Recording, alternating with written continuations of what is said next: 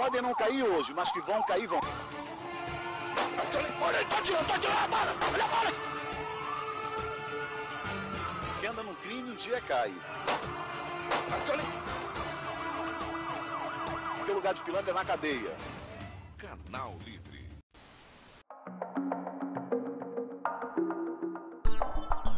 Para el presentador de televisión Wallace Sousa, no había nada más importante que ayudar a la gente. La transmisión de su programa llamado Canal Libre servía como un lugar de denuncia, donde los habitantes del estado de Amazonas, en Brasil, denunciaban los crímenes que se cometían principalmente por el narcotráfico. Día con día, el equipo de Canal Libre salía a las calles arriesgando la vida para captar los momentos más violentos de los barrios de Manaus. Con el tiempo, la figura de Wallace Sousa se transformó en la de un salvador. Pero detrás de su enorme éxito se escondía un oscuro secreto que dejó impactado a todo Brasil. ¿Hasta dónde sería capaz de llegar Sousa para mantener el rating de Canal Libre? Esta es la historia del caso Wallace que conmocionó al mundo de la televisión y a los habitantes de Manaus. Mi nombre es Juan Velázquez y este es un nuevo episodio de El Enigma. El Enigma. En el corazón de la selva Amazonas se encuentra Manaus, la capital del estado de Amazonas. Es aquí donde comienza la historia de Wallace Sousa, en uno de los territorios más peligrosos al norte de Brasil. Las dos fronteras que se encuentran cerca de Manaus con Colombia y Perú se han convertido en una ruta estratégica para los grupos del narcotráfico. Como consecuencia, sus habitantes viven con miedo constante por los conflictos entre pandillas rivales. Wallace Sousa nació el 2 de agosto de 1958 dentro de una familia de bajos recursos. A pesar de ello, pudo terminar una carrera y formó una familia con cuatro hijos. En 1979, Sousa se convirtió en parte del cuerpo policíaco de la región, pero casi una década después fue despedido debido a un arresto por robo de gasolina.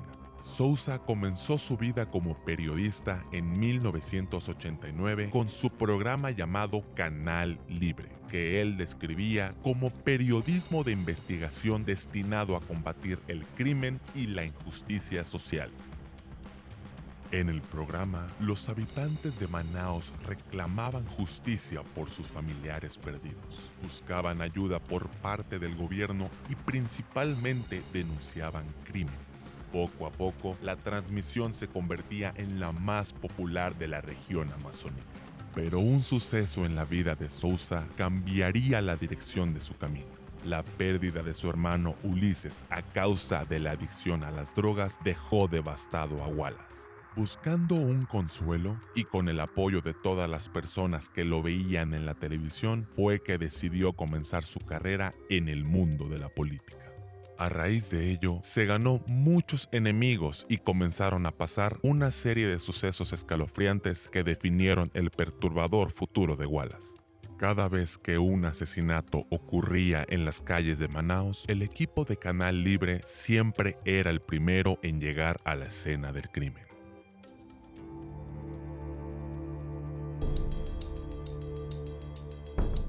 Los reporteros del canal tenían información privilegiada debido a la conexión y amistad que tenía Wallace con sus excompañeros del cuerpo de policías. Sin embargo, algunos reportajes empezaron a levantar sospechas debido a la cantidad de información que ni siquiera la policía tenía.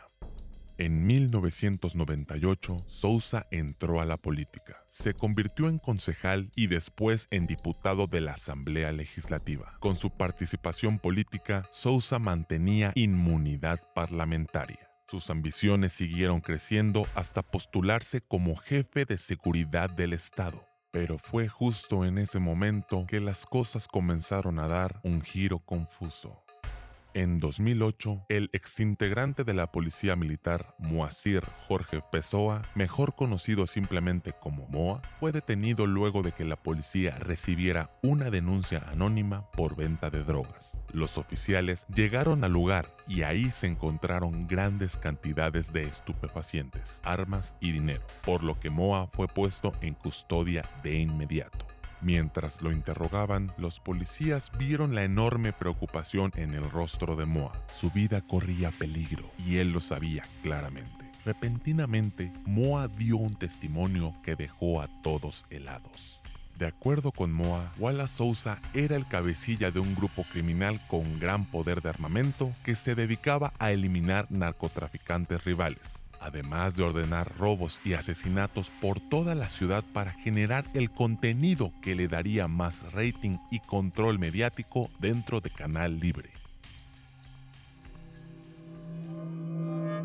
Esto dejó conmocionados a todos los televidentes quienes no podían creer la versión de Moa. Luego de las palabras emitidas por Moa, Sousa dijo no tener ninguna conexión con el delincuente y la investigación siguió su curso. Al menos 15 asesinatos cometidos entre 2007 y 2009 eran los que Moa decía que estaban relacionados con Wallace.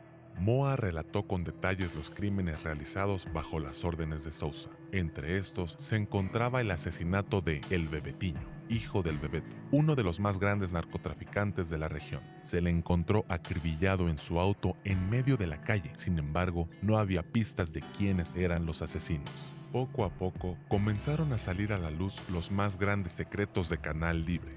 Una mañana, una fotografía enviada anónimamente a un periódico local puso en claro que Sousa guardaba un misterioso secreto. En esa imagen se veía a Moa con traje de baño, sentado junto a una alberca y a un lado estaba Wallace Sousa dentro del agua y sonriendo tranquilamente. Desde entonces la policía comenzó a investigar los nexos de Sousa y Moa, pero la inmunidad parlamentaria de Sousa hacía todo el proceso más lento e impedía que fuera tocado por las autoridades. Wallace comenzó a defenderse tanto en su programa como ante los diputados. Decía que todo se trataba de un ataque político en su contra por parte de un grupo criminal que buscaba impedir que Sousa realizara su cruzada en favor de la justicia. De igual manera especificó que la fotografía encontrada donde se le veía con Moa era de una fiesta organizada por su hijo Rafael y que su hijo y Moa eran amigos, por lo que él no tenía nada que ver en el asunto. Las investigaciones pusieron más atención en Rafael. En sus primeros interrogatorios negó su participación con Moa en los asesinatos. Entonces la policía logró entrar a su casa con una orden de registro. Los oficiales encontraron un maletín de seguridad y le pidieron a Sousa abrirlo. En su interior había varios papeles desordenados, pero uno llamó la atención de los oficiales. Se trataba de una lista con armas de fuego de la cual Wallace decía no saber nada al respecto. Dentro de un armario se localizó una caja fuerte en la que se encontraron casi 300 mil reales y 15 mil dólares en efectivo. Todo apuntaba hacia la culpabilidad de los Sousa. Los investigadores fueron a la habitación de Rafael en donde hallaron dentro de un armario una bolsa con nueve casquillos de bala sustraídos de diversas escenas del crimen además de un papel que contenía la información sobre los grupos del crimen organizado. Una lista que marcaba a los narcotraficantes asesinados por el grupo delictivo. Rafael Sousa fue detenido esa misma noche y puesto en custodia para enfrentar las consecuencias de sus actos. Y debido a la gran cantidad de denuncias que se hacían en Canal Libre, Rafael sabía que podría encontrar la muerte dentro de la cárcel, pues se había ganado un incontable número de enemigos. En su defensa, Wallace dijo que la gran suma de dinero eran sus ahorros que servían para costear los diversos problemas de salud que tenía, pues había sufrido diferentes trombosis e incluso un derrame cerebral del cual se había recuperado milagrosamente. Wallace seguía intacto debido a su privilegio como político y para mantener su protección dio una serie de discursos dentro del Parlamento para defender su causa pero no fueron suficientes para convencer a los diputados. En la votación para decidir el destino de Wallace, decidieron quitarle su puesto, por lo que ahora estaba en la mira de la policía para ser investigado. Cuando Wallace salió de aquel lugar se encontraba totalmente derrumbado. Sabía que iría a prisión donde sus enemigos lo esperaban con ansias. Así que decidió escapar y cuando la policía llegó a su casa vieron que había desaparecido. Pero después de varios días de búsqueda decidió entregarse. Antes de que Wallace fuera detenido y puesto dentro de una celda separada de los otros reos, su salud empeoró, por lo que se le concedió el permiso de pasar su proceso dentro de su casa para que tuviera los cuidados necesarios. Mientras se realizaba el juicio en su contra, varios testigos fueron asesinados, lo cual complicó el trabajo de los investigadores. Pero por azares del destino, Wallace perdió la vida el 27 de julio del 2010, justo antes de ser declarado culpable de participar en los asesinatos. Sin embargo, su hijo Rafael sí fue declarado culpable y sentenciado a prisión durante nueve años. Por su parte, Moa fue declarado inocente de todos los cargos. La verdad sobre todas sus conexiones con grupos delictivos, así como la complicidad en los asesinatos, nunca fue probada. Incluso Moa, en su última declaración frente al juez, dijo que todo había sido una farsa y que sus acusaciones contra Wallace habían sido a petición de alguien más. Luego de su muerte, diversos asesinatos empezaron a esparcirse por las calles de Manaus que cada día se volvían más brutales. Pero la figura del salvador del pueblo nunca desapareció por completo. En su funeral, cientos de personas fueron a despedirlo, convencidos de su inocencia y a lamentar la pérdida de una de las grandes figuras de la televisión en Brasil.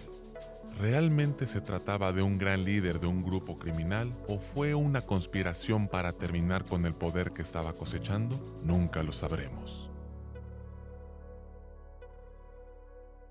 Si quieres conocer más historias intrigantes, síguenos en nuestras redes sociales en Facebook y YouTube como El Enigma. El enigma. Hasta la próxima.